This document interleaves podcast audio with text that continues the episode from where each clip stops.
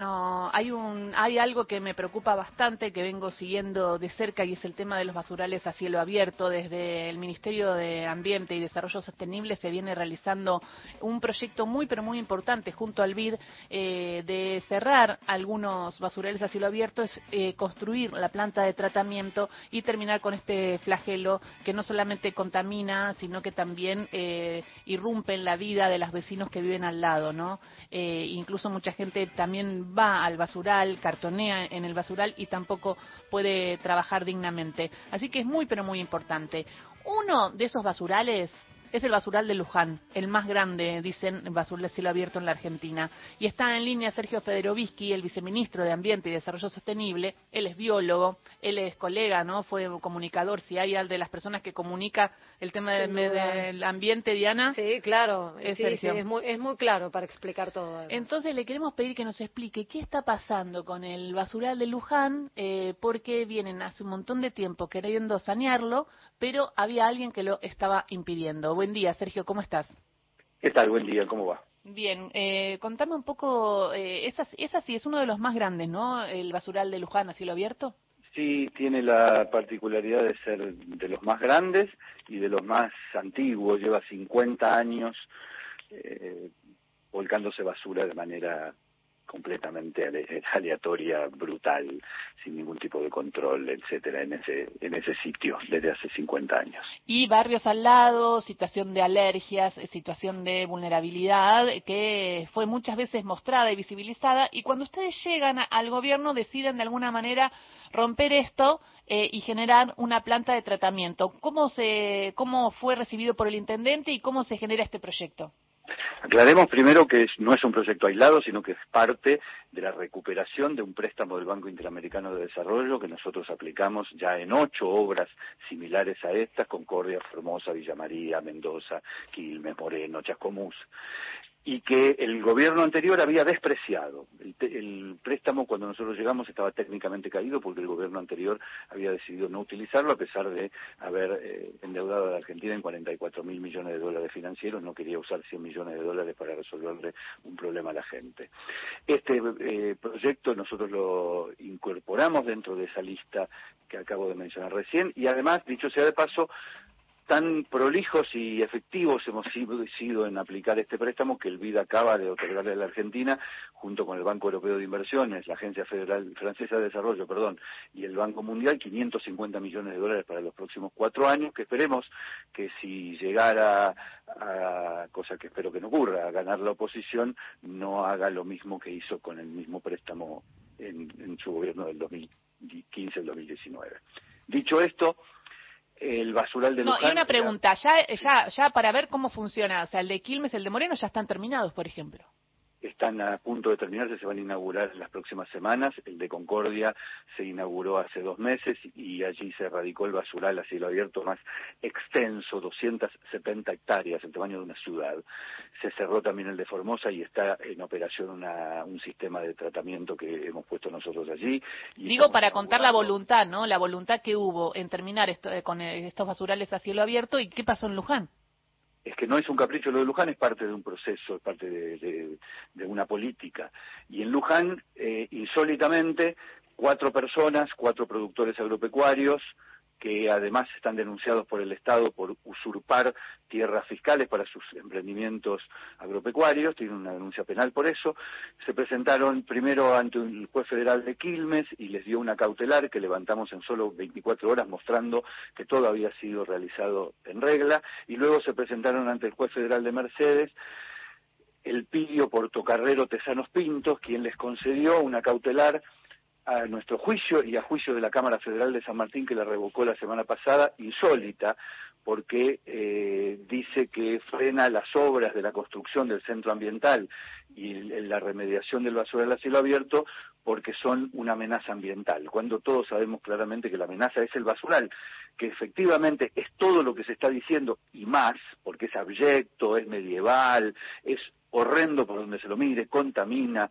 etcétera, y por eso lo estamos cerrando. Y por eso se invirtieron allí de la mano del BID, porque nosotros no podemos hacer absolutamente nada que no esté avalado técnica económica, financieramente y con toda la normativa vigente por el BID para prestar el dinero y es el proyecto que estamos haciendo allí con una inversión de cerca de 18 millones de dólares. Y entonces ustedes iban frente a estos eh, terratenientes ¿no? y, empresas que querían frenar eh, eh, el basural, iban y llevaban todo todo el, estudio de impacto ambiental, el proyecto aprobado por el BID y todo, digo, no había razón. No, no hay, no hay posibilidades de hacerlo de otro modo. Yo veo con estupor que algunos medios de comunicación repiten aquello que está diciendo esta gente y señalan, por ejemplo, que el estudio de impacto ambiental no fue aprobado. Eh, lo tengo delante de mis ojos el estudio de impacto ambiental aprobado y tiene la declaración de impacto ambiental correspondiente aprobada por el presentada por el municipio como corresponde y aprobada por el organismo jurisdiccional que corresponde que es el Ministerio de Ambiente de la provincia de Buenos Aires no podría ser de otra manera no no habría forma porque además el BID funciona con salvaguardas internas y con una serie de criterios que le otorgan a cada uno de los pasos que se van eh, efectuando una no objeción. Si hay algo que no esté en condiciones, el BID simplemente no aprueba el desembolso de la plata para ese tramo, para ese segmento del proyecto. Imagínense que nosotros estamos haciendo ocho proyectos simultáneamente. ¿Por qué haríamos trampa solamente en el de Luján? Más aún, ¿por qué nos permitiría el BID hacer trampa solo en el de Luján? Sergio, Diana Costanzo lo saluda. ¿Cómo le va? ¿Qué tal? Buen día. Y es increíble las dos cuestiones que cuenta. Una, que el gobierno anterior no haya utilizado este préstamo del BID para poder reconvertir el basural y también la oposición esta que está relatando de, estas personas. ¿Podría contarnos, Sergio, y contarle a la audiencia qué cambia cuando se reconvierte este basural a cielo abierto con estas obras que están realizando? ¿Cuáles son los beneficios que eh, impactan no solamente en el ambiente, sino también en las personas? Los enumero de la siguiente manera. Primero, cesa la contaminación, porque hoy el basural a cielo abierto es un pozo en donde se tira la basura a granel sin ningún tipo de clasificación previa y sin ningún tipo de medida de control respecto de los lixiviados, es decir, los jugos de esa basura hacia el subsuelo, el humo de la quema, etcétera. Es decir, cesa la contaminación automáticamente. Segundo, el centro ambiental que se construye para reemplazar el basural contiene primero una planta de tratamiento en la cual se reconvierten todos los las corrientes de residuos que pueden reutilizarse vidrio cartón papel eh, plástico áridos neumáticos eh, eh, orgánicos para compost y así sucesivamente. Y solamente se va se lleva a un centro de disposición final contiguo a esa planta de tratamiento en ese mismo sitio aproximadamente el 60% de los residuos, con lo que la disminución hace que el impacto sea infinitamente menor. Pero además, ese centro de disposición final cuenta con todas las exigencias normativas de un relleno sanitario, como por ejemplo en la Comunidad Europea que, o en Estados Unidos, que es lo que nos pide el BID como exigencia normativa. Y finalmente. los trabajadores, ¿no? Y finalmente, y este es el punto central para nosotros, todos estos proyectos tienen lo que se conoce como plan de inclusión social, el piso. Y va desde la propia infraestructura de la planta, que cuenta, por ejemplo, con una guardería para los hijos de los, de los recuperadores urbanos, que cuenta, por ejemplo, con todos los ámbitos en donde ellos trabajan bajo techo, no hay ningún sitio en donde trabajen a la intemperie. Hoy trabajan en la punta de una montaña de basura en condiciones abyectas. Yo lo viví, lo fui con Telefe Noticias, es tremendo, es tremendo. tienen un baño. Y ellos al principio no creían en el proyecto eh, porque tenían miedo de porque llega el Estado y tenían su trabajo, miedo de ser excluidos. Y sin embargo, y sin embargo hoy fueron ellos los que fueron a hablar con el juez para decirle nosotros queremos estar en cooperativa y queremos el, el nuevo el nuevo, la nueva planta de tratamiento. Y la otra exigencia que impone la construcción de esta planta, además de lo edilicio, es lo organizativo. Exigimos que se organicen en una cooperativa, que estén trabajando en blanco, que esa cooperativa sea fruto de un censo que ya hizo el municipio junto con nosotros para identificar claramente quiénes son los que vienen históricamente trabajando allí, que sean obviamente los que estén priorizados a la hora de ser incorporados a la, nueva tarea, que ese trabajo tenga eh, obviamente obra social, todos los descuentos, como corresponde, es un trabajo. Y eso es parte de la mejora ya no relacionada con la contaminación, relacionada, sino relacionada con los derechos más básicos que tiene una persona.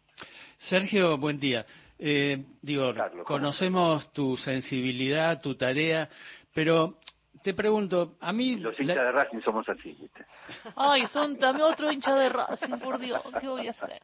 Bueno, eh, ahora que... Y ayer estás contento que ganaron ayer, recién estuvieron como seis minutos hablando de Racing, te digo. Lo, nuevo, eh, el aplauso. No, te quería preguntar eso. A mí me molesta un poco el eufemismo recuperador urbano, ¿no?